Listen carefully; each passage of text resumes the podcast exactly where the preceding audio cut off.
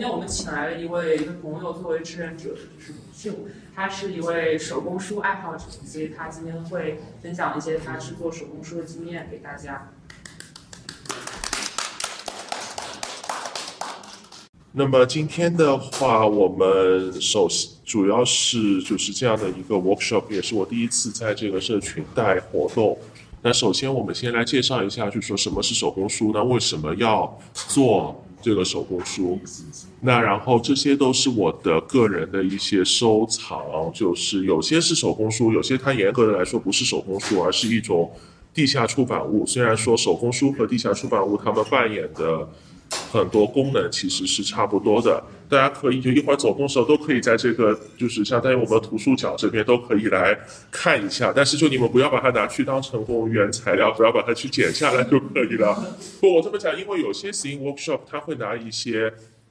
不用的旧报纸、旧杂志，然后你可以把里面的图片去剪下来，然后去粘贴上去。那今天这个是不可以的，因为这个主要是给大家看的，不是给大家当成素材的。那么我来给大家介绍一下，大概有哪一些？就它的题材是可以非常广泛的，但是它有一些非常一些共性的东西。比如说这两本的话，其实它严格的来说不是手工书，它就是印制的，它是一个地下出版。这一本是叫《毛毛》，毛毛的话，它是应该是在德国的柏林，是去年的白纸抗议之后。当地的呃，就是说，主要是以中国青年的一个离散社群的抗争团体为主，然后他们自己做的一个杂志，中文的一个杂志，它讲得很清楚，就说是涉猎时政、社会、文化等议题，然后是不受审查的一个独立的中文杂志。然后这个的话，可能发行量会更多，因为它已经发行到，其实现在应该是第十期还是第十一期的是《如水》，它就是香港。因为在这个反送中，然后国安法之后，就是一下子，它瞬间造成大量的港人，他被迫的离开香港，然后在海外就是建立很多离散社群。那么他们对于自己的社群的未来，不管是在地的，还是说在香港的一个海外的抗争，都有很多的思考。那么他们就做了这样的一个尝试。当然，这些就是说自出版物，或者说地下出版物。显然，在中国，在香港，现在都是被严格的被禁止的。那么，它所扮演的功能，其实和我们今天要讲的 C，它是有一定的相似度的。原因是什么？就是我们如果说我们不是地下出版物，我们就说是地上的，就是说一般的出版物，首先你需要一个 permission，你需要一个像书号或者说出版号一样的东西。那么这个实际上面，它就意味着你必须要通过在地的一个政府的审查。那只要是政府，它都会有审查的，无非是说它的尺度会宽一点，或者说是紧一点。那么 s i n 的话是我们说叫自出版物，自出版物的意思就是说我们自己写、自己印刷、自己制作、自己就是说是作为一个呃物品来进行交换和传播，而不需要经过。就是出版这一个方面的一个审查，不需要这方面的一个 permission。那么这就意味着说，它可以给很多呃不被主流的或者说不被建制的声音所允许的东西，这些声音一个传播和发生的空间。那么它的内容大家可以看到，像我手上拿的这一本，就是我们当地的星巴克罢工的时候他们制作的 C。他们罢工的原因是星巴克为什么要罢工呢？因为星巴克的员工他要建立工会，但是，呃，星巴克的老板他肯定就是说企业方他肯定是想要找福利的，所以他们就自己，当然这不是手工了，他们肯定是电脑里面刷的，但是这个东西就是跟 C 是一样，就是可能是你理解为比较豪华版的一个 C。他就想我们为什么罢工，罢工的这个诉求，我们一开始是怎么样的，对吧？这个东西。它的发行量也是非常小的，它就是在我所在的那个城市当地，因为那个罢工它主要就在我们我们的那个城市里进行，它就在那个城市里面流通，就是摆在星巴克门口，来的人就发给你一份，然后问你你支不支持我们的罢工，支持的话你就签名，然后如果正好碰到一个，比如像我跟他说哦我支持的，我们学校里也在搞工会，那他就拉着你，就会跟你说一大堆东西，虽然有些就是说可能我没有时间建立。哎，那其他地方的 Starbucks 没有吗？其他 Starbucks 其他有，但是肯定没有跟他联合起来搞罢工。然后最后的结果是我们整座城市的 Starbucks 现在全部关门了已经。然后像这一个的话，这是一个关于怎么绝食、绝食的策略的一个罢工，这是这个是越南战争的时候，就是说他们的一个反战运动，他们就是相当于是一个简明版的教材。这个东西当然不是原版了，这是一个就是扫描然后复刻版，然后在我也是在一个就是说比较先锋派的一个书店里面买到的。那边呢就很薄的，然后它就原本的可能是他手写或者什么印刷，就是像里面抗争是吧？对抗争就是关于那个越南战争怎么样组织大规模的 hunger strike，然后来绝食来，对的对的，美国组织就是六七十年代的时候就是逼政府就是说要撤军要停火，对，当然我个人不是很介意轻易的用 hunger strike。然后这个呢，就是说这一本其实是也是，它是一九七零年的时候，当时因为美国本身就是对于一些左翼的一些书籍本身它还是存在一部分的审查，那么当时怎么办呢？就是会把其中的一部分的章节给它节选下来，可能很厚的一本书，他就把其中的一个章节，他认为最重要的一个章节节选下来，然后印刷成这种就是说自己装订的这种出版物，它也没有书号，没有什么东西，它就是。地下的流通这个东西，所以说自出版物或者说地下出版物，它某种意义上它扮演的是一种反审查的功能。那如果说就是从我们知道，就是不管是今天来的人，不管你说是在中国还是在就中国的这个文革这种毛时代，它有这种地下手抄本。然后其实像在台湾，就是说白色恐怖时代，它也是一直有很多一些就是说政府不允许的，但是它可能是地下的出版物，比如像那个自由中国这种东西。包这些东西的话，它其实是往往是扮演的是说是用文字或者说是思想来进入，就是说占领一些政府的权力的触角所不能控制的这个场域。那么它逐渐的会培养，就是说是有利于去助推一些呃公民社会的一些萌芽。那么这一些就是是，就如果在 social media 时代，嗯，如果真的要 target 到，就是 reach 到某一个 population 的话，就他他他们有准备，比如说 electronic version，在我觉得是有的，这也就是我后面要讲的，就是为什么我觉得 social media 的时代还是需要。就这些呢，是我在读硕，我读硕士的时候，在我们学校的 activist 他们摆摊的时候收集到的。就是为什么要要就是关于废除主义？为什么？因为我读硕士的那个学校呢，是治安一直有一些问题，所以呢，就是说这个我们周周围跟警察的关系，周围社区跟就社区跟学校的关系，学校学生跟警察的关系都就是说不太好。那么就是说，他们就做的就是大家可以传阅一下，就是这是其实它的结构很简单，它就是一张。A 四纸，嗯，当然我相信今天会来这个活动，应该不至于说就是完全不知道怎么做的，就我就简单介绍一下，它就是这么折，别先别这么说，没有我们新手也欢迎。OK OK OK，Sorry，就是说它，就来看一下，就是它是怎么样做，就是是一个非常简明的一个宣传，非常简明的对一个主题的一个宣传。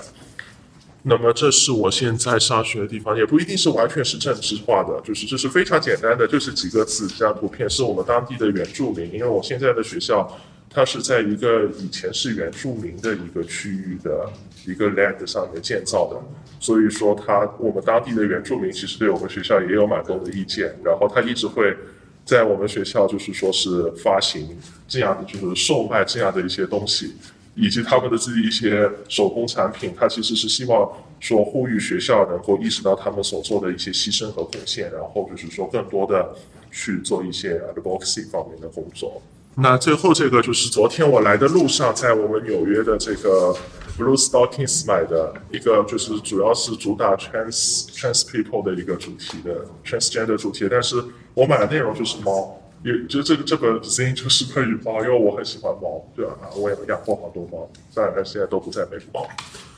然后这个是我自己做的，在我们学校的那个那个 LGBT Center，就前段时间办的一个 sing workshop 上面，就是说我自己做的。虽然那个 workshop 的人来的还没有今天的多，所以今天你们能来，我非常的开心。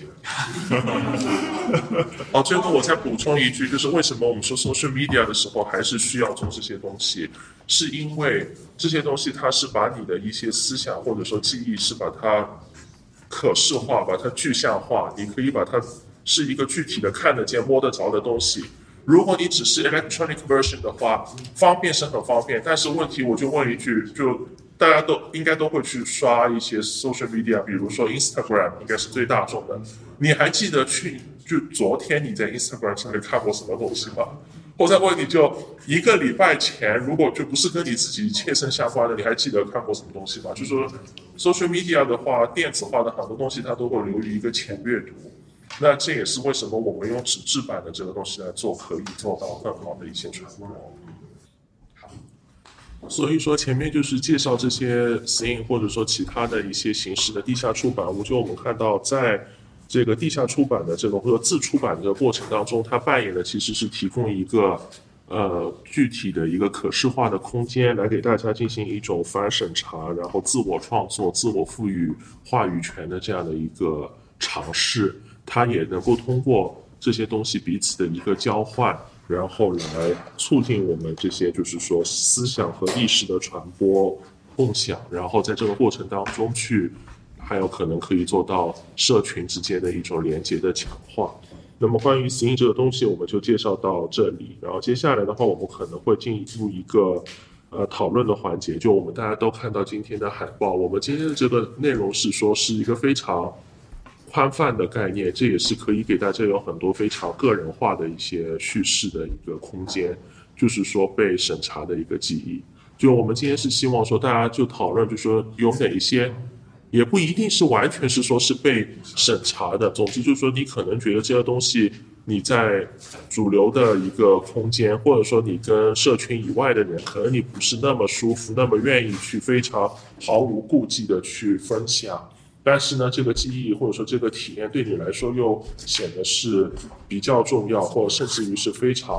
重要的。那我们在这个讨论过程过程当中呢，一方面就是说我们是希望有一个互相的一个倾听、互相的一个疗愈的过程；另一方面呢，也可以是相当于是一个就是说 brainstorm 一个头脑风暴的一个过程。在之后我们可以大家讨论的就是说。这个内容，以及说在彼此倾听的过程中，你得到的启发，来在第二个部分，我们制作属于自己的嗯手工书。那就是说，你有什么样的记忆是想和大家来就是说分享的？想分享其实还蛮多的，因为我现在是一一方面，我刚来这里可能不到三个月，然后在此之前我是完全没有出过国，也基本没有怎么说过英语的一个状态，所以对我来说的一些呃 culture shock 或者说是一些，尤其是一种身份的转转换的一种感觉，非常的强烈吧。然后啊，如果我分享被审查的记忆的话，我我自己是已经已经炸掉了两个号，然后。嗯，我我自己的感觉就是，其实我一个被审查记可以从我小小时候一直延续到现在，因为我是一个腐女，大概就是我从我小学初中的时候我就喜欢看耽美。然后我是经历了所谓的那个黄金年代，然后我就很记得很清楚，二零一三年的时候，国家第一次举办清朗运动，于是我喜欢看的小说什么的，一夜之间就都被那个扫黄打非给打掉了。之前不是那个什么明星跟那个那个网站怎么样子出了一个事情？啊，对对对，肖战把那个 那个都是后来，就是我对这个审查历史非常的清楚，就是 就是从习近平上任以后，他的那个对一三年第一次清朗运动，然后我的那个快乐老家就被端了，但是大家还是有很多的那个办法，然后再到后来，就是他们就先是是出单改嘛，一六年他们首先出了一波，就真的可以两个男人在荧幕上亲的那种单那种耽美剧。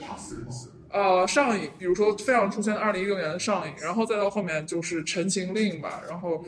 呃，陈情令被改了好多台词。呃，对，但是到到后面《山河令》，然后他们就直接全部下架。就是我首先我经历的一个，就是我觉得每一个小众爱好者都不可避免，就是你的这个圈子一定会在某一天被这个铁拳打得稀巴烂。不管你是游戏玩家，你是干什么的，就是总有一天会轮到你的。就只要它慢慢的发展到足够大，然后。这是首先的一个被我的爱好被审查的一个记忆，然后就是很典型，就是我之后在微博，然后我觉得二零二零年是一个很典型的女权主义元年，然后也是我是大概是在一九年开始接触到一些女性主义的一些关注到一些博主，然后再后面是一些 Me Too 运动，然后其实女权主义的，我觉得我我自己在互联网上的观察，它也是经过历过这样一个阶段，一开始是一个。比较小众的一个阶段，然后到到后来，它慢慢的出现，然后再到国家就会直接封掉封掉一波那个账号，然后再到后来，我觉得现在整一个网就是你封是封不完，因为我我募集到的所有的女生都在开始不同程度的展现出一些女权主义倾向，然后呃再到后就是我看到整个互联网黑化这个变迁，不知道你们有没有看到新闻？前两天那个。呃，应该是网信吧，因为刚出的时候要整治黑化。呃，这就是那个记呃发音相近的那些什么吗？呃，对，啊，对对对对对对，我我现在是觉得，就是整个互联网黑化的泛滥，其实就是因为由于审查才会有黑化，然后在你又要去审查黑化，但是黑化是完全审查审查不了的。然后我我很想分享一个，我去年在白纸运动之前。是的时候，当时大家都很愤怒嘛，然后都在朋友圈进行各种各样的转发。我当时读到了一篇文章，大概就是讲，就是曾经有一个国王，他下令就是不准全全国的民众去念自己的名字，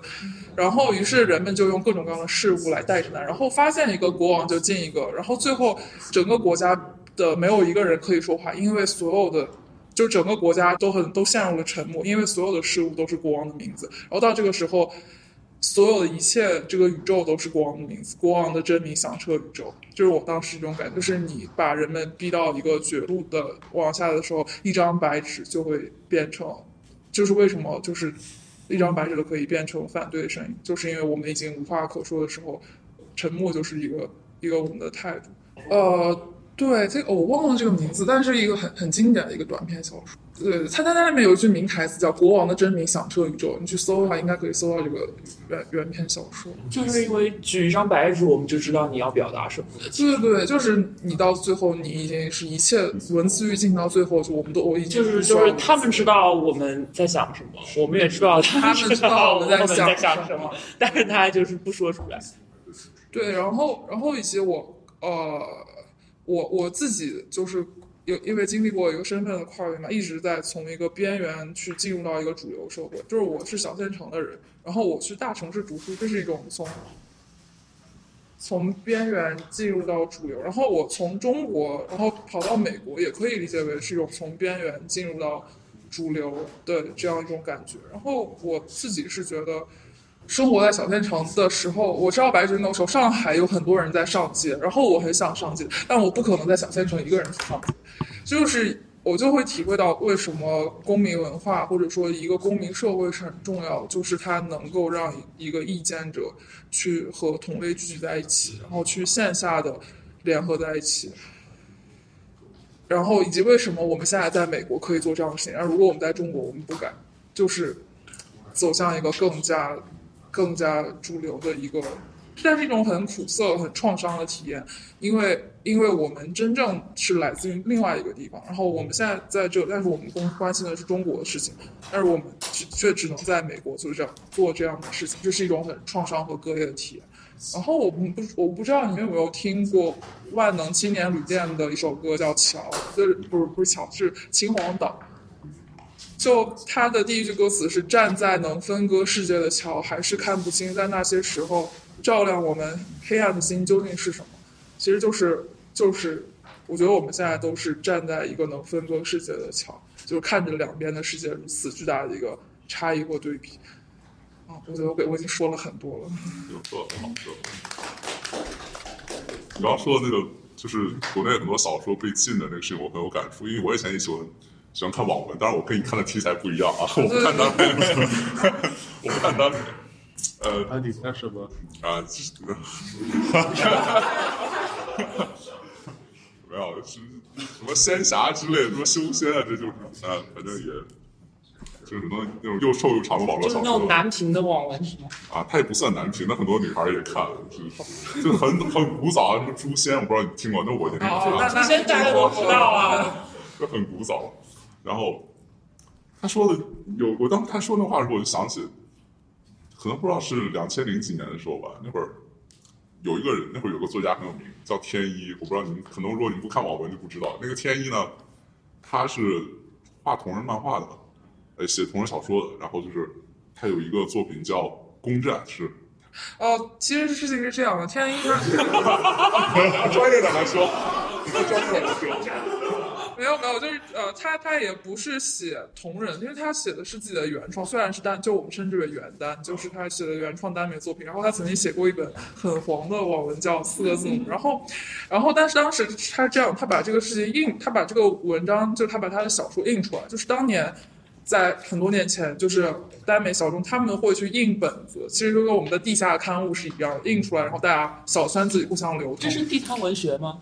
呃，你可以理解就是小众爱好者自娱自乐印一些本子，然后互相传阅收藏的。然后当时因为他这个被判定为淫秽色情，然后印印这个东西的。帮他校对文字的，给他设计插图的都被抓了，他自己被判了十年。对，这个十年真的真的判了十年，这件事判了。他这个传播范围当时是有多广？呃，就是这个自己印刷这些。呃，我觉得应该，但是其实五十本以上就够够判你很重的罪。然后还有一个，因为因为我猜想他自己印刷的话，应该不会说太大的那种批量的，然后即使是很小范围，也也是被抓。只要他有盈利，盈利到一定的数额，这个数额可能很就就一万两万就可以把你抓起来判。刑，然后之后还有一个比较著名的事件是一四年的深海先生，这个事情我也是亲历，也不是亲历，就是我是眼睁看着他发发酵，就是我当时是这个作者的粉丝，我我追他的连载追了两年，然后有一天他停更，然后直到我们知道他是因为他也是因为印这种出版物，然后被抓判了两年，他是武汉大学的研究生，就是本来是有一个很光明的未来，然后然后被捉了，啊，现在好像还好像不知道出来没有，还有一个。就是我们刚才提到的《陈情令》、肖战、王一博以及著名的 A O 三事件，你们知道吗？我我我一个 A O 三是那个网站名字对吧？对，是 A O 三是一个欧美的最大的一个同人文网站，然后很多中国的人他为了规避审查，会把我们俗称开车啊，会把那个淫秽色情的那个章节大家都懂的，对，发在那个 A O 三上面。然后当时呃，肖战和王一博因为演《陈情令》很出圈，然后有人磕他们的真人 C P。然后就会有人把他们同人文发在 A O 三上，然后就结果就有那个肖战的那个粉丝，然后就把这个事情举报。一开始是个小事，然后后来发酵到整个，然后后面 A O 三就被封了。对，就是肖战很对，就是。对，这是一个，我觉得是一个互联网上一个很大的事件，对于同人圈来说也是一个永久的。因为因为因为这个事情破圈了，出圈了，就不仅仅是同人圈圈内的新闻了，全当时是什么网上这件事情还让大家意识到什么？因为首先这个事情是有人举报，一直到举报的这种核武器威力，再然后就是有一批很愤怒的原单粉丝，他说我就不信，我就不信这个就是这个作者，就是《陈情令》作者墨香铜臭。我就不信他没有这个黑料，然后他们就去挖，发现墨香铜臭曾经也印过一批本子，于是他们举报了这个作者，然后墨香铜臭被抓了啊，然后现在还在监狱。墨香铜臭被抓了，我靠！墨香铜臭是现在中文互联网上最最成功的耽美作者，就赚了最多钱的。然后他，然后他他被抓了，就是当时腾讯视频等等一系列可能想靠他吃饭赚钱的人，就想要去保他，保不住，然后。然后这个逻辑好混啊！所以这些看原单的人、看耽美的人，反而把那个作者跑去给举报了。呃，举报他的人很多，就是可以说恨恨墨香铜臭的人很多。就哪就什么阵营的人都跑去举报他了。呃，你可以理解为举报是一种核武器，而那个时候已经显然进行了第三次世界大战，大家互相发射。对，那个时候大家都是世界毁灭的一个一个程度。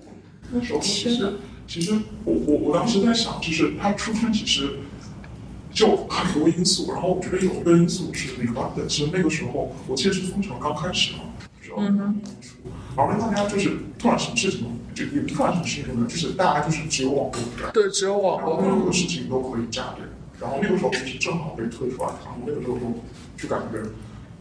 就就大家就只是想说话，然后或者想吵架，然后就一东西就都给驻炸了。也也有可能是因为就是封城期间、疫情期间，大家的消遣也就是网上看。而且大家封城的时候，本身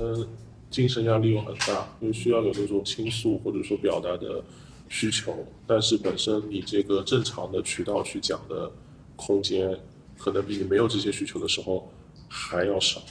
那只能就是到网以及我发现，就是人们是如何用仇恨去想要去压倒另外一种仇恨，最终造成了就是一种仇恨的扩散。嗯，关于耽美小说这个问题嘛，现在耽美小说里面会有些这个黄色情节吗？呃，其实我想统上写的，它全部都没有，但它它是非法出版。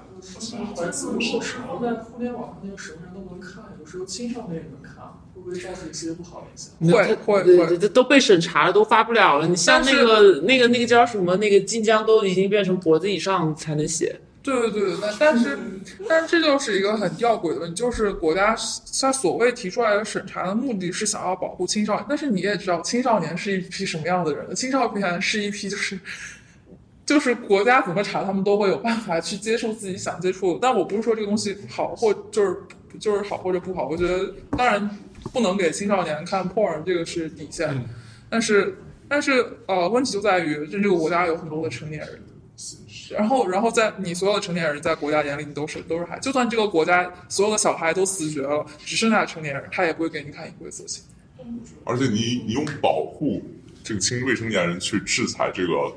呃，或者说是制裁这些作家，其实是，呃，嗯，某种程度上来说是不合理的。因为我跟你说，因为我刚话没说完，我说了一半，为什么要说这个天一呢？他当时判了十年，对吧？对。他无非说白了就是印了一些这种所谓的非法出版物嘛。但是我跟你们说一个对比的案例，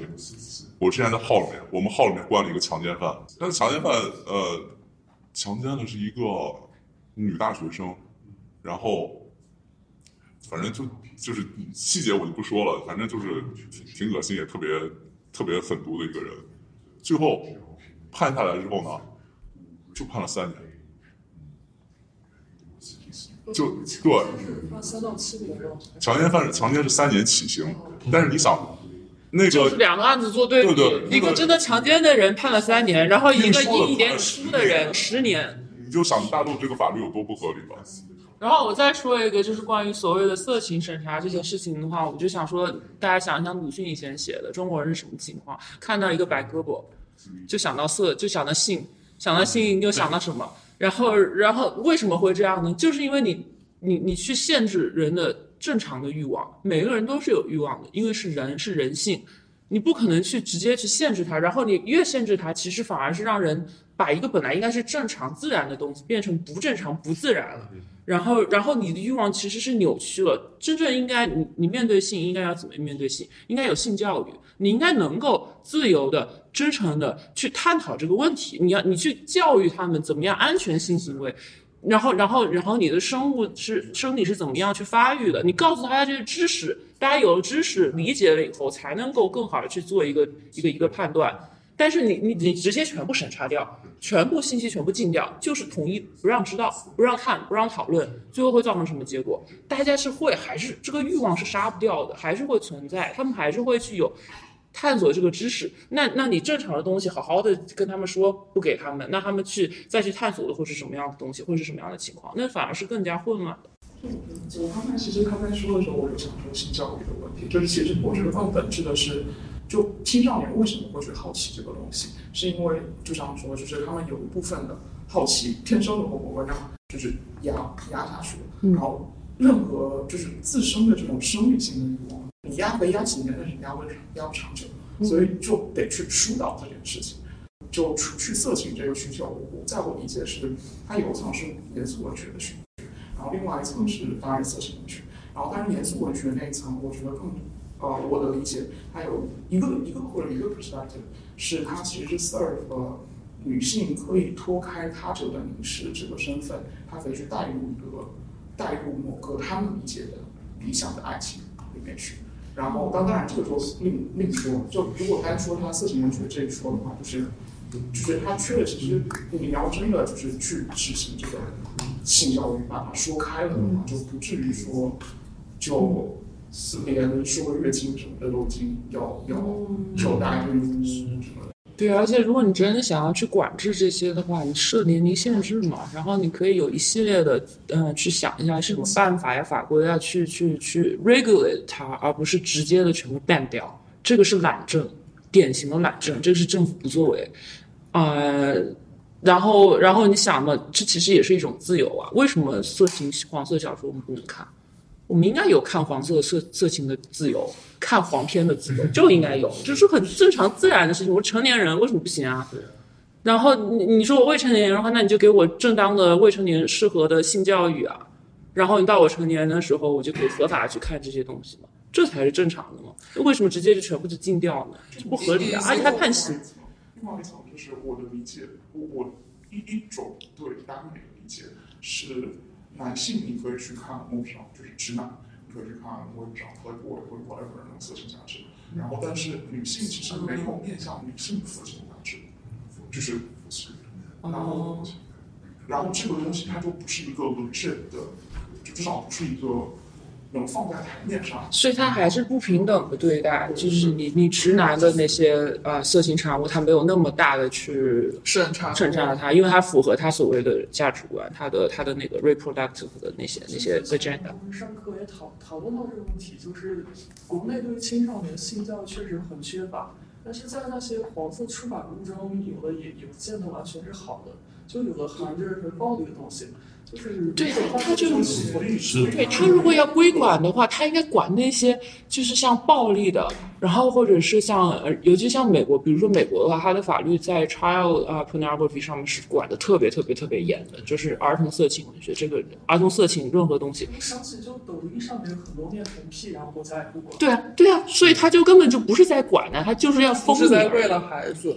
他最后不是为了人民的好。他这么做其实是为了在，就是说，其实是对所有的所谓的非法出版物，他就是说强化一个管制的一个手段。就我再补充一个，就前面说一个人强奸强奸犯，他被判三年。那这个案例，因为具体的案例这个非常 personal，我们不知道。但公开的案例，我们看这个铁链女，就是说去。一个男的，他囚禁了，他是非法的手段，把他通过人口贩卖去卖来的，然后非法拘禁他二十多年，然后去强迫他生了八个孩子，最后这个人也只被判九年。那你说写一个书，我们不说这个书该不该写，他要被判十年，这是什么样子的一个逻辑？然后这是一个，第二个就是说，所谓的非法出版的话，它也不仅仅是用来打击这个色情。我举个例子，就比如，在可能是呃一九九零年代末啊，二十一世纪初，因为那个时候呢，这个社会上知识分子的这个想法跟现在还不一样。当时呢，就是说这种古典自由主义的这种思潮比较有市场，所以呢，这个呃基督新教它在中国社会的民间，尤其是这个呃泛自由派的一些知识分子群体里面，它比较有影响力。然后呢，宗教它作为一个社会组织的形式，它也具有一些动员的这个就社会组织动员的这个职能力，所以呢，政府也比较害怕。但是呢，你宪法里面它又明确讲了，说要保证这个宗教自由，而且尤其当时中国因为是在这个就是说，呃，在弄那个就是要加入 WTO，然后也需要面临国际社会很多审查，它必须在一些关键的东西上面，它要至少态度上要做得好一点。他用什么办法呢？他就不用宗教这个理由来做。他把这个圣经呢，这个 Bible 啊，他就永远以各种理由不批给你书号，他不批给你书号，所以说你只要印了圣经，他就可以说你是违反这个，就是说非法出版。那有些这种民间的这种宗教团体，当然就是他们讲的很多话，这个对不对，这个另说啊。就他们可能人很多，可能一个片区有四五百人，那你每人发他一本圣经。它加在一起的话，那你如果把它按照这个非法出版来的话，它就可以给你判很重很重。然后，如果这个圣经还是你掏钱去买的，他还进一步可以给你加一个东西，叫你是诈骗。那那按照中国的法律，就是如果你他给你扣这个非法宗教活动的话，可能就是也就三年以上七年以下。但是如果他说你利用非法这个东西来盈利，甚至于他说你是诈骗的话，他可能能够判到十几年，甚至于是能判到无期。那中国用同样办法，他用来打击一些就是说不受他观点欢迎，就观点不受他欢迎的一些社科、人文方面的一些学者。如果你在香港出了书，以前像当然香港情况还比较好了，香港像中文大学还有的出版社就很喜欢做这种关于中国这种政治啊、历史啊这方面的书。如果出了，你拿到国内来卖，那他抓住了以后，他不以这个政治性的罪名来管你，政治性的罪名他抓你的话，那国际社会他会关注。他说你非法出版，说你贩卖这个非法的这个书籍，然后说你获利多少。然后他获利的这个标准呢，他也是很多都是九七年刑法的时候就定了。那这么多年的这个通胀，他都是不看的，所以轻易的就能够说数额特别巨大，那这个法律上的惩罚会非常严厉。我我也来分享一个我经历过的事情吧，就有有点回应刚才那个说到分级制度。中，呃，中国这个审查界给我一一一直的感觉的是，他故意不设置这个年龄审查制度，就说多少都什么东西是十二岁以上、十三岁以上、十六、十八岁以上，他我觉得他应该是故意不设置这个东西的。因为他这样的好处是，他可以他总是可以以这个为理由，那么不能给未成年人看的东西，那么你成年人也别想看。他可以把这个东西作为一个武器来做很多事情。我就举我亲身经历过一个很实际的事情，《魔兽世界》。嗯，这这个也是那个外国这些商人跟中国政府和中国商人打交道的一个很好的例子。我觉得，因为《魔兽世界》是一个美国的暴雪公司出的游戏。所有的刚才我才和那个潘聊过这个问题，所有的外国运营商出了出版的网络游戏，想在中国运营，必须找一个中国的代理商。国外的这些商人他是不能直接运营自己代自己出版的游戏的。然后这个过程就会造成什么呢？首先他得找一级代理商，其次他想在中国运营，他就必须符合中国的所有的审查标准。然后魔兽世界他一开始就。在大概是零七年左右，二零零七年左右，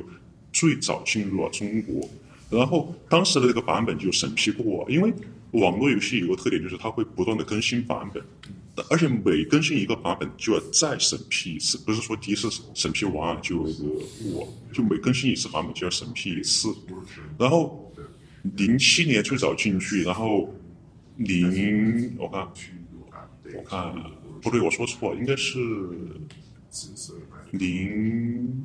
应该是零四零五年最早进入中国，这样才对。然后零六年更新第一个资料片的时候，就经历了很长的时间。然后更新第二个资料片的时候，更在中国就几乎没有通过。为什么呢？那个时候就因为有那个所谓的以未成年人保护法为幌子，因为《魔兽世界》这个网络游戏的第二个资料片涉及到那个亡灵这个种族，这个亡灵的种族就是什么？说白就是很多给不知道这个游戏背景的大家解释一下，就是很多骷髅啊或者鬼魂啊这种东西，因为有很多这种元素在游戏里面以后，他就说这些东西会吓到我们的小孩子。这样的话，中国政府就一直卡着这个审批不通过，这个事情持续了很长很长的时间。国外玩家已经玩这个版本玩两年以后，中国那边还在没有通过。魔兽用英语怎么说？World of Warcraft，sorry。然后这个审批非常荒唐，最后是怎么通过呢？就说所有的骷髅打一个补丁，包上肉。所就所以就说那些本来是个骷髅在地上看起来没什么的，那打上果丁以后，就全部成了一个青色的僵尸躺在那，变得更恐怖。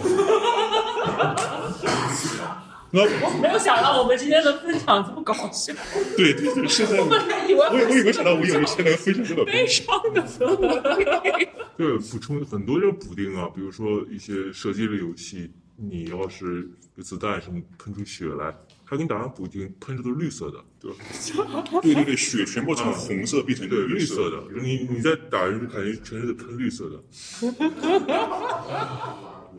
还有那个我玩的那个守望先锋，里面那个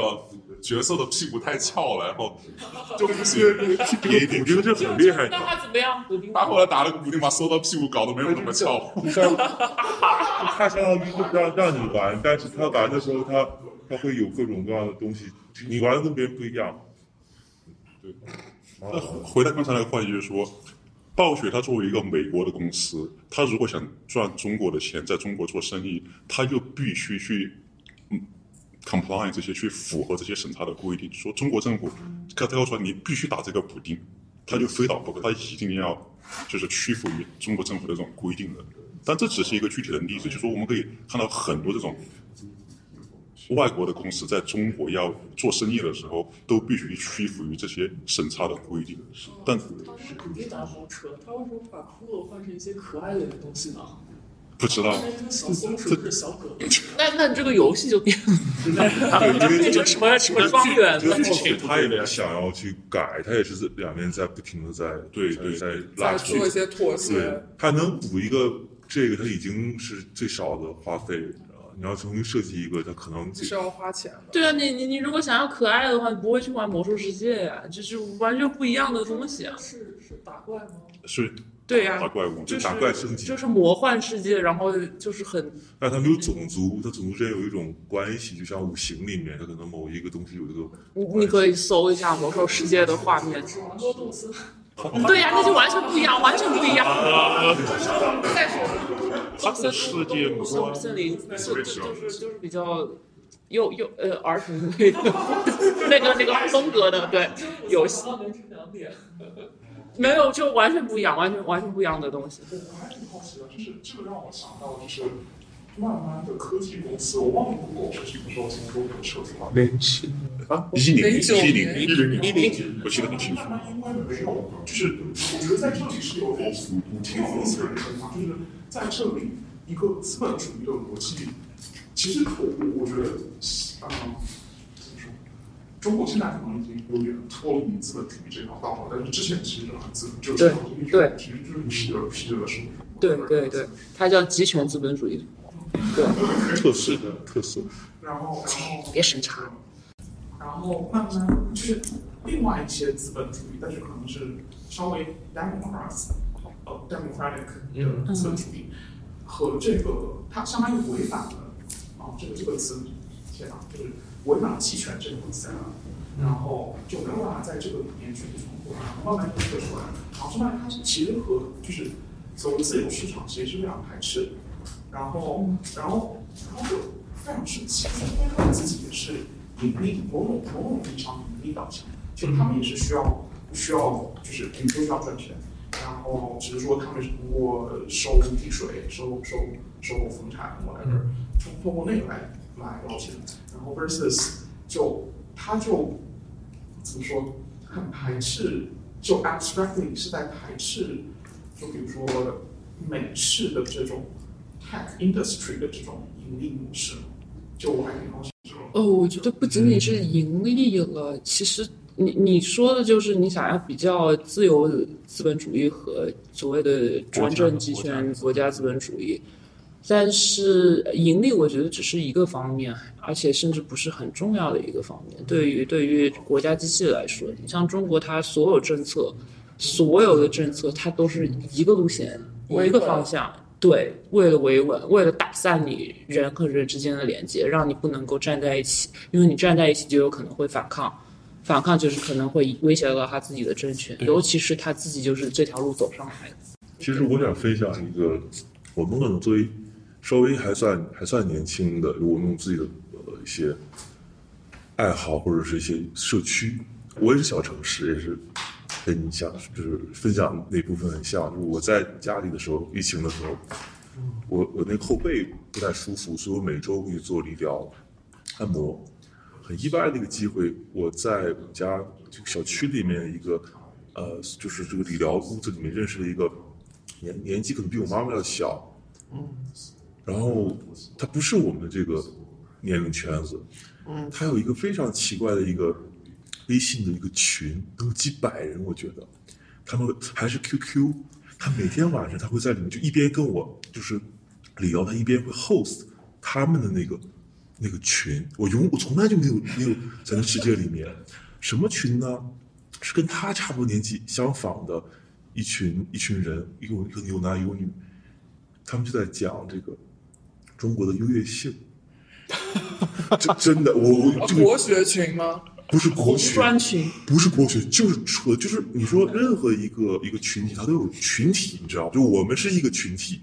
嗯这这这这这个，在我的小区里面，嗯，然后我说太简单了，就你想要，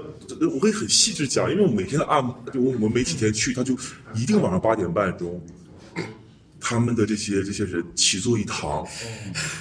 不是是一个线上的就是会议，对，就疫情嘛，然后关键他你想几百人呢，然后大家就然后几几百人线上的对，然后呢，然后这个这个这个姐姐呢，她她因为她不是我那个城市本地人，那她是因为有这个技术，呃，可以在我们这个小区里面专门照顾这个年纪大的人。OK，然后他们他们整个这个这个过程是，呃，大概可能呃半个小时就就是他就会。他们有几个 host 在在讲这个事情，这个优越性是吧？这些这这这些东西具体不清楚吧？我一听着我就麻了。然后半小时半小时就是理疗，就是你大脑理疗。然后半小时以后就会就他们开放麦了，大家会唱，对，大家会唱歌，会表演节目。我不是我不是说，因为这是是一个过程，你每天每天的，你想想这个疫情，他每天八点半钟一定 host，就是精神压力。哎，有意思了，有意思了，你你你看你已经体会到这个点了，他发红包，抢红包。每到一个点就会发一个红包过去，可能这个红，所以你必须得待待完整个这个 section。他是党员吗？不知道，没有，他不太像，他是他也不是我们那那个小小城市这个那，你说的是小城市，就是我完全就是我可以理解，些听众是是同样城市的人，还是因为是因为他客户我不是，我当时我认，所以我到今天我都不知道，因为很是很很玄幻，很玄幻。因为他我一开始，因为他他声音很小，最开始我们还不熟的时候，就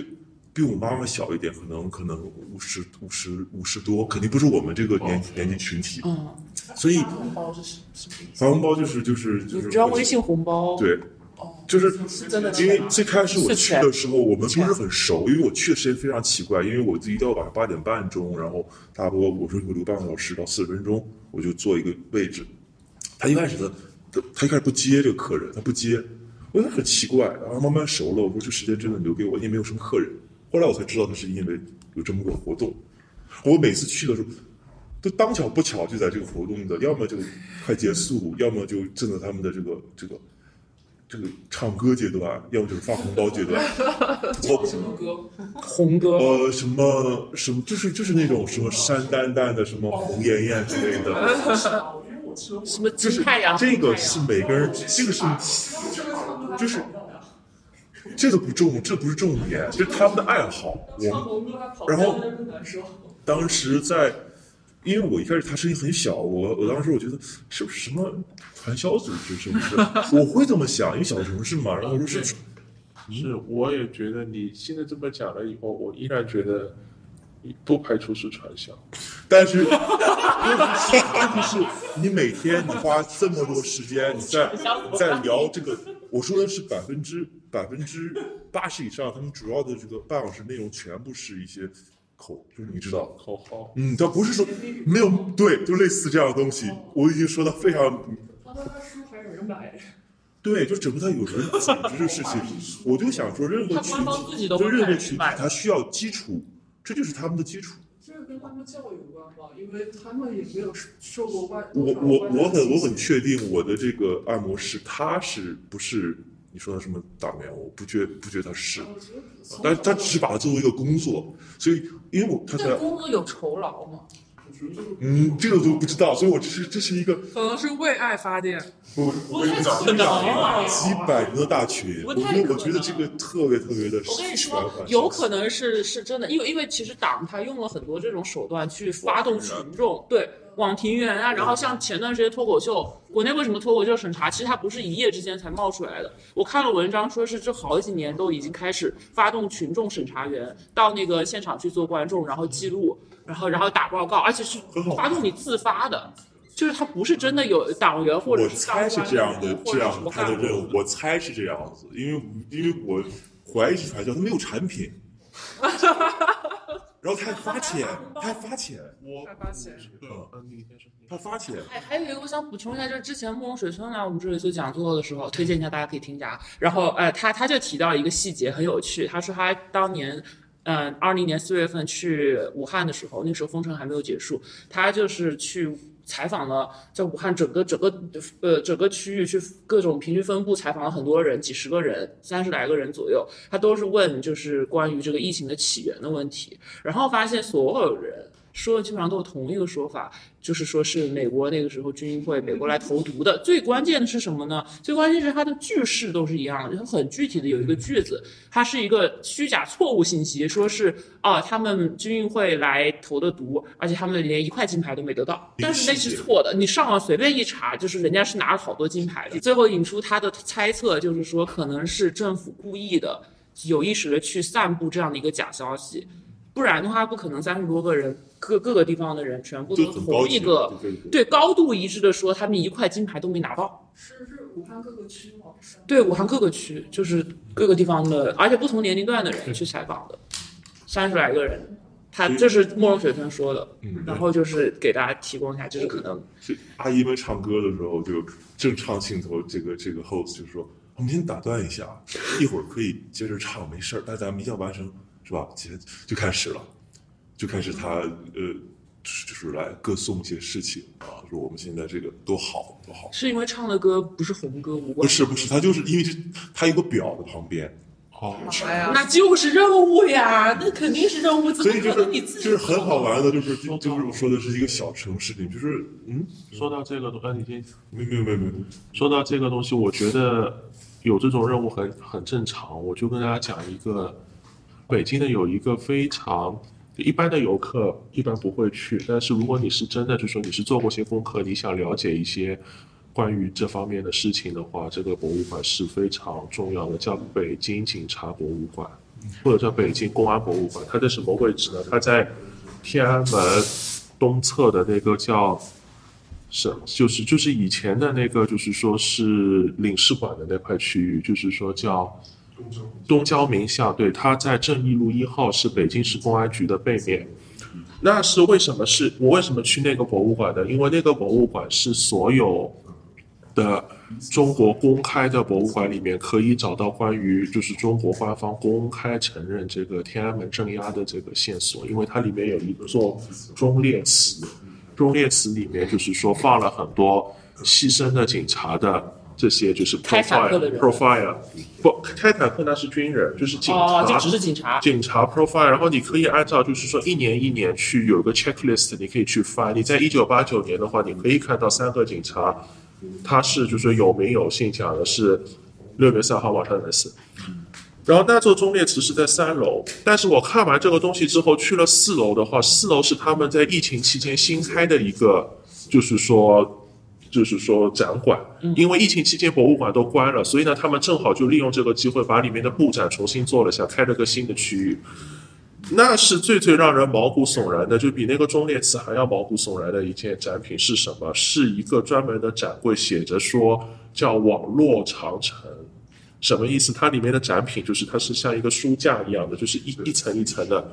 一层是专门一件警服，后面写的就是北京网警，然后上面是。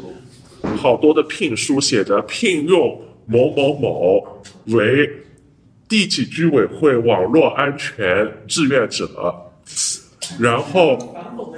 不是，这就是他们正儿八经官方博物馆。真的，这是这是这个是北京这个博物馆是直接就相当于它是它的级别应该比一般的博物馆还要高，就是管博物馆的单位应该是文化部，但文化部是不能管这个博物馆的，它直接是归公安部管的，它就是一个官方宣传的一个。是同一个价值理念的，但是有的人可能会利用官方的这些渠道进行一些反蒙的意识。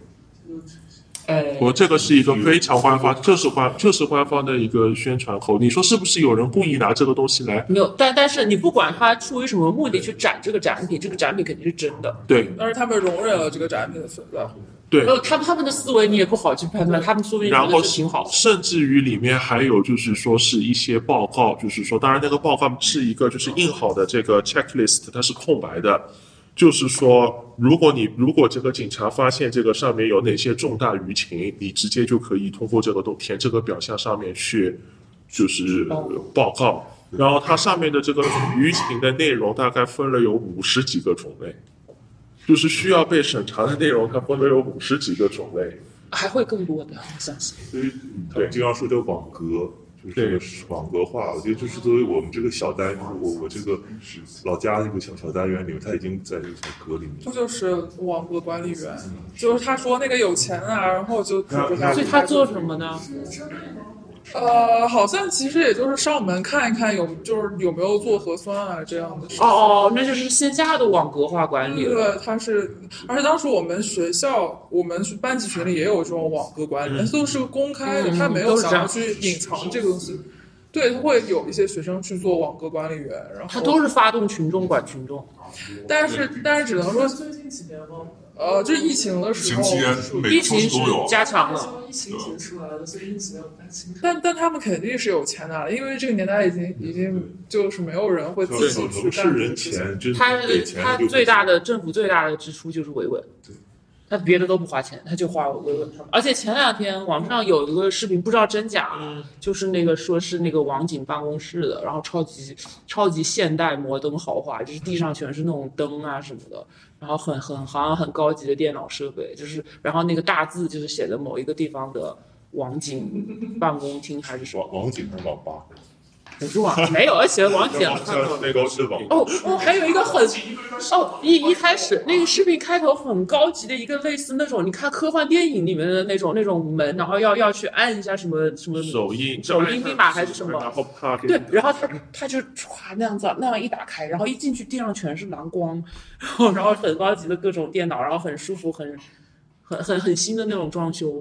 不知道真的假的。但我感觉啊，就是他们整一个就是说白了都是草台班子，就是我们也没有必要。我自己觉得啊，我我不会把他们想的非常的神秘和非常的高端，嗯像搞情报工作的什么一样。我觉得他们就是很草台班子还是。洗脑，就像我遇到的就是洗脑，因为他他们他们跟你跟你工对工作者也是嗯人，他是为了利益趋向的。你要么就群众就是给钱，要么就是你体制内的话，他其实是很多时候讲绩效的，他要 KPI。所以他他他们他每次要是他抓人，他就是很随机的。他看他要不要立功，他需要去立功的时候，他就就就旁边有谁可能就抓了。他也没有看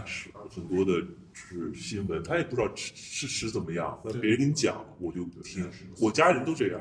啊，跟父母去聊，呃，这些社会或者非常难的一件事情啊，非常非常难。然后，因为甚至比如说我我我跟我母亲，我曾经不打，我不用微信打电话，从来不用，我会用 Skype 被分掉了啊，Skype 所有现在的呃联通跟电信，只要打过去自动给你挂掉啊。然后我还用别的各种用各种各样的电话方法打过去，结果给我妈妈打电话，因为时间比较长，一打打三个小时、四小时，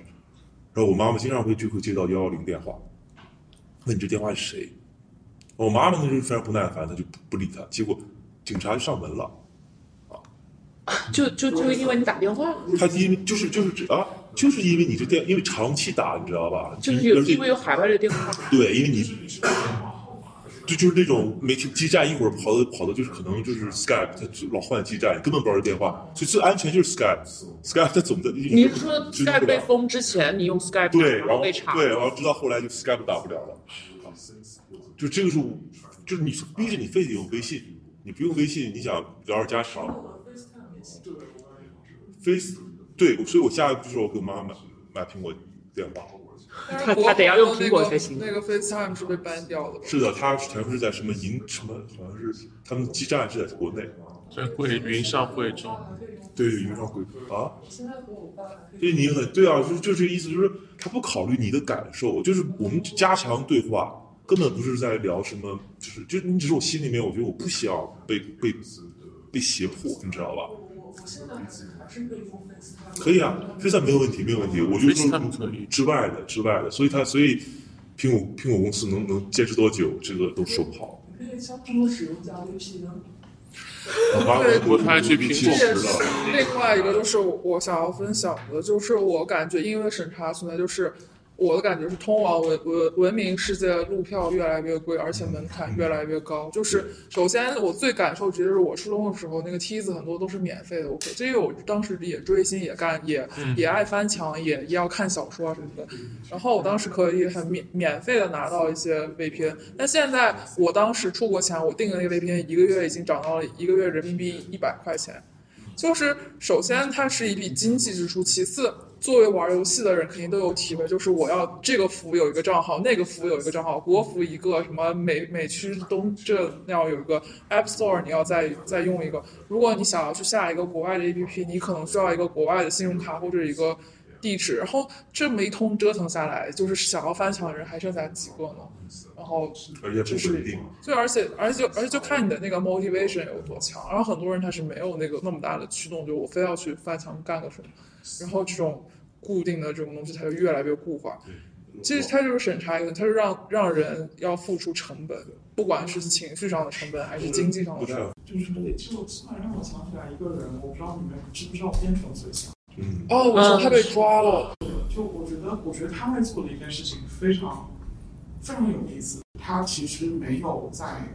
就他在一个框架里面，就是说你不能说一些反西或者反国的的话，但是他可以做一个 enable，或者是 empower，。然后他其实通过这些非常具体，就是如果说价值观是在这个上面的话，他其实在做底下的那个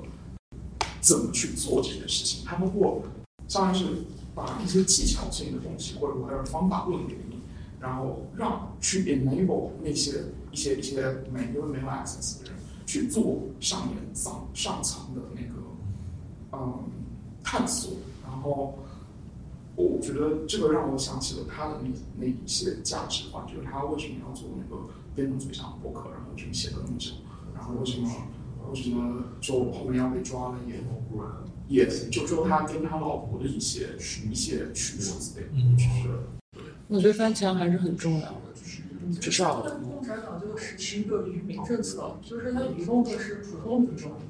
一直一直都是这基数样，很大，一直都是愚民。就是想让那些民众然后去信服然后他的思想。对啊，就是就是刚刚开始我说，它是不一样的群体，这群体非常也也也不仅仅是共产党了，几千年来地质都是这样世界的，都是愚民。我想就分享一个近期大概有人提到习近平语录，就是不是有本书嘛，就是上面是一个习近平的肖像，然后什么习近平谈治国理政，啊对对哎呦我操！然后有一，然后就就就这是最新一期的那个《花儿与少年》，是一个综艺节目。这上面有人说就就是，然后后来我就去翻了那个《花儿与少年》那一集，说最新一季《花儿与少年》是去阿拉伯旅旅游，然后呢，就整一期都是我在想，这是“一带一路”宣传片吗？就整一期都在，然后他们去参观一个当地的阿拉伯人家，然后那个人家里有这本书，然后那个人又介绍说，我的父亲每天都在读这本书，我的父亲很崇拜习近平，是阿拉伯的中国人还是阿拉伯人？阿拉伯人，阿拉伯当地人，翻译成了阿拉伯语。翻翻译成阿拉阿拉伯那肯定有，那肯定有。对几十种。哦，中国人都阿拉在做现在的阿拉伯人，他说什么？面对一个剧组，然后说他父亲每天读阿拉伯语版的习近平的什么治国理论，这个肯定是他的一种非常拙劣的一种表演。我要想起美国之前不是爆出了门禁门吗？就是 FBI 也会监听美国人这个手机。就是自从九幺幺两千零一年之后，美国是斯诺登嘛？然后反正各个国家都有吧，只是形式不一样，然后管。呃，不不，这个还是差的蛮大的。他监听，他确实是为了国防，然后他不会，呃，当当然，我们它里面可能会有一些 abuse 的问题，就是他会抓恐怖主义分子什么什么的，但是，但是他不会用来去审查普通人。嗯，那也是 FBI 也会在一些阿拉伯人聚集区，它设个线人。是但是他他这个是有肯教育执法。美国最新的是就是刚才 C 的活动呢，它是有有人监察，有有法院，有专门的法院，并不是随便可以做的，就是是有一个，它要有 accountability，这个还是不一样的。以及就是我想到的，就是你们说的，就是关于在国外结果发现，竟然有一些人在崇拜习近平或者毛泽东这个事情，我觉得也非常的 make sense。就是就是，其实你可以理解为他们，因为现在国内或者是哪很多地方，他都会有一小撮人他们在崇拜希特勒、崇拜纳粹，就其实可以理解为普京啊，这这这其实他不是真的在崇拜，我觉得这是一种文化现象，就是。呃，我看过一个纪录片，讲的是有一个在美国很不出名的一个歌手，他自己都不知道他的歌在古巴非常的家喻户晓。对，那个那个纪录片叫《寻找小唐人》，然后然后小唐人，寻找小唐人，对，是讲一个音乐家的故事，就是就是这种现象，我觉得很你，就是你也不知道他们你哪里吸引他们，甚至你本人都不知道你在另外一个地方的流行。所以我觉得人类很有意思，人就是他们就是崇拜权力，就是崇拜强权。其实对，或者他或者就是有些谁当领导崇拜谁。有些美国人他们可能比较反感他们自己国家的资本主义，或者反感自己的政府，然后他就会去可能会去美化跟跟美看我们有国对业务，国家看我。们业务本本来就有大外宣了，不需要他们自己美化了。你觉得这跟中国最近几年战略有关，在进行“一带一路”战略嘛，就是嗯基这个本上连接肯定有关中东国家跟非洲国家联系。就毕竟他习近平就是要跟欧美对抗，欧美只占全国的百分之十几的人口，但是全国大部分人口还是集中在第三世界国家的。嗯，这个你看最近去那个旧金山那个两边迎接的有多少人，全是打着红旗，然后有就是就是全国这个发达国家，就是百分之十的人口嘛，就是控制全国就百分之九十的，就大概百分之十的人口吧，控制这个整个地球，然后百分之九十，然后八十这种资源，然后媒体的交流，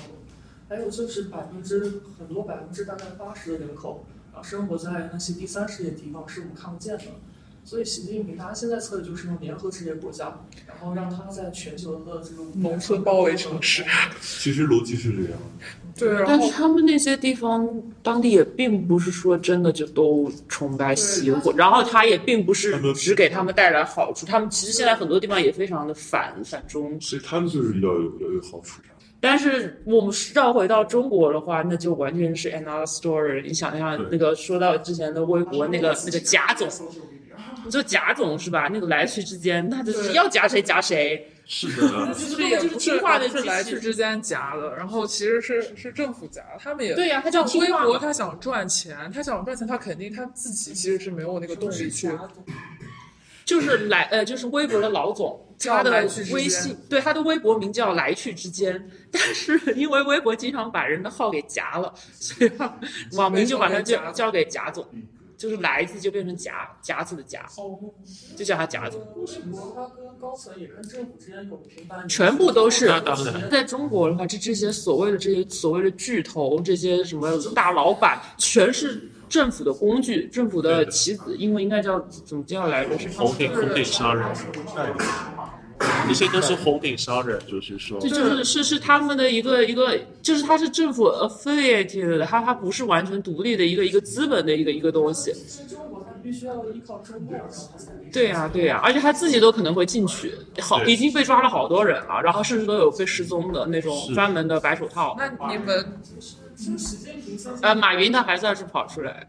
呃，习近平最近几年又又在搞原教旨社会主义，原本就是国家资本主义嘛，现在就是他就是想把这些大企业都收归集，对对，收归国有，对他他收这个他已经是一四年那个时候就已经在搞了，对，那时候好多老总都下马。我因为我就是在听大家分享，因为我比较不熟这些经验，然后我一直在想台湾的啦，其实台湾当然比较不一样，然后嗯嗯嗯，可以可以就是，因为听说昨天是那个，拜拜。然后好像是 a big day 是吗？对，最最近几天对对对对。哦，因为他问台湾最近消息，柯文哲又不要喝了。什什什么？我好，我解释。二十四号，二十四号是最后的登记，他们还会拉扯。哦哦，要要选举？对对对，就台湾明年一月要选总统，可是到现在只有民进党候选人确定要选，然后剩下的几个政党就是一直在吵，就是说我们到底要不要合在一起还是不要，要不要合在一起还是不要，就分分合合。然后昨天他刚才说的是，昨天终于确定，本来呃国民党是蓝，跟柯文哲的党是白色，嗯蓝白本来要合。然后反正他们就一下合一下不合，一下合一下不合。现在合不合？昨天说不要，昨天是因为他们本来的 agreement 是说去走民调，然后民调高的人就去当总统候选人。另外，但是现在问题是他们本来说好民调了，然后现在民调出来了，他们互相对这个计算方法出现一些争议。他说你算的这个对你公平，对我不公平。对方说你这个对对对，就结果如果对对对对，所以但他们也还没有明确的说，比如说国民党跟这个柯文哲的民众党是要派谁出来选，可能再过几天才会确。因为他们现在和的话，肯定是就是双双方肯定都会不满意，但是不和的话，双方无论怎么选，一定是输的。哦，对对对，因为我对我忘记补这个重要脉络。他们之所以想要合作，是因为他们如果不合作的话，诶，大部分的选民应该还是会比较投，尤其是年轻人比较还是投民进党。但是如果蓝跟白合的话，很有可能有机会可以可能可以超过这个民进党。因为现在的民调情况是，民进党的候选人他是百分之稳定在百分之三十五左右，虽然这个也很低了，其实已经。对对对对对。然后另外两边，反正一边二十七二八，一边什么反正是二十都不到。对对对对，但是你这两个加起来的话，还是会比三十五要高一点。没错没错。但这个今天主题没什么对关你继续系。你继续对我刚刚只是在呃想台湾的例子，然后台湾现在很重要，就是呃一直在做一件事情是转型正义。嗯，那转型正义其在做的其中一个事情就是说，以前在威权时代时期，政府做不对的事情，现在应该要把它纠正。嗯，对。然后在台湾的脉络的话，就会有点有趣。其实我想不到，就是台湾的这个发展跟大家今天分享可以怎么连接在一起。也许没有连接，也许也许是完全其实我我是听过一些年纪更大的台湾人，他们就讲他们小学的时候，就是可能现在四十多岁的时候，他们小学的时候，那个时候就是恐怖时期，哦，就是跟我们就是完全可以。对对对，那个时候简直就是也是，就比如说像毛泽东死的时候，大家都必须哭嘛。然后你们那个时候也是，对。对，也是死的时候大家必须哭，猛哭。小学生每个人都要你必须哭，就是大概那种东西。是。那个台湾民主运动跟大陆民主运动，就是在在八十年代，就是差不多同时进行的。没错没错没错，嗯，对。呃，在那个时候的，就是呃，像大陆的这个大规模学运，在台湾呢是两年之后才算是九一年，但是九一年的野百合运动它就成功了，就是非常类似的那个地方。野百合运动的时候呢，李登辉是有名义上的权利，但是没有军权，军权是在国民党手里。郝柏村他是这个野百合运动呢，就是等于促使了让李登辉就是李登辉之前是指定的，他并没有名义的，就是这种合法性的加冕。呃，野百合运动呢，等于是给李登辉盖上了一个名义的章。这个其实对于台湾的民主运动有一个至关重要的作用。当然呢，根本的区别，这点就是说，台湾人一般不愿意听。但是呢，从大陆的角度来讲，那国民党跟共产党那还是天上地下的差别，因为它有几个约束，就是它本来的法律它是暂时停止了一些，它是它是一个戒严时期的，本来的法律框架是不错的，四六宪法等等是很好的一个框架，有其实有现代宪法所有的内容基本上有了。另外一个当然是美国在外边看着，他没有办法。做的太太太绝，所以在那个之后，他就完成了转型。当然，跟李登辉还有郝柏村这些人的互动有很大的关系。就是其实在，在就我我也是后来才知道这些事情。就是三年前、两年前，台湾的人跟我讲，就参加过野百合的人跟我讲这些，才意识到这个这个互动有一些联系。因为后来呢，这个说远了，但是我讲到这我就讲完。因为呢，前两天有一个朋友来六四纪念馆跟我谈，就是又回到这个问题，就说：“哎呀，学生是不是在天安门广场待太久了？”啊，这是个伪命题，就是什么呢？因为关键在哪里？就是说其他的政治力量都缺席了，而在台湾的那个时候，他们也在问这个问题，就是他们坚持到是最后的时候，也是军政府有可能这样的，因为郝柏村是不可能听李登辉的。是吧？就是完全可以肯定台湾要这样的，但是呢，在关键时刻，就是说学生挺挺过来了，李登辉那个那个坚持住了，郝柏村也没有去镇压，所以他就好转了。对，哎，反正台湾这个转型呢是有很多非常会有启示的地方，嗯，当然就是明年大选我会现场去看。哦，我们我们也组织一些人去看。哦。今天我做的是这一本，但是因为还是个半成品，就题材也差不多的。啊，我以为这是你之前做的。有，我就讲一下我之前做然后带过来的是，然后我就会写一些这个现代诗，然后我选了几首印了一本 z 然后其中有一我就念一节吧，说白纸上什么也没有写啊，上面写着核酸报告，上面写着隔离通知，上面写着造谣吹哨的训诫书，上面写着寻衅山巅的判决词。白纸上什么也没有写啊，上面写着墓志铭，上面写着通行证，上面写满了过去三年的印象，上面写满了不被允许的记忆。然后就这些东西，怎么说呢？就白纸这个东西，很多人，当然来的人他肯定都记得白纸，他都会讲，但是也不少人就说，当时大家都情绪很激动，然后过了一年了。然后这个飞机也能飞了，也能回国了，然后你也能出去买东西了，什么了，生活就回到这个就是说 normal life 了，然后大家都忘记了。那我觉得就是说这个东西还是要，就是说第一要不断的去讲述，不断的去用一些可以可视化的东西留下来。第二个就是说还会有新的事情正在发生，要把新的东西融入进去，就像。那个我记得六四三十周年的时候，香港那个立场新闻，当然现在也被关掉了。那个记者何慧兰，他当时就回应了一个很多香港年轻人说，为什么我们香港本土派还要纪念六四？他说要给一个三十多年前的旧时旧的公共记忆不断的注入新的公共记忆，那么这样子做的话，才是就是说让它在现实当中有更多的意义，也是让更多的人去。记住它。他说，从根本上来说，他说这不是某一城某一地的问题。他说，用这些不断公共记新的公共记忆的累加，最终就是宣告，就是说一个杀人的政权它的合法性的一个彻底的。因为没有改变，一直以来都是一样的，问题一直都在，只是说偶尔它没有那么的明显，你可以去忽视它。可是其实不忘铭记就是一种抗争，而且纪念可能说是最好的抗争方式了。反正我做的就是刚才我讲的那个故事，这个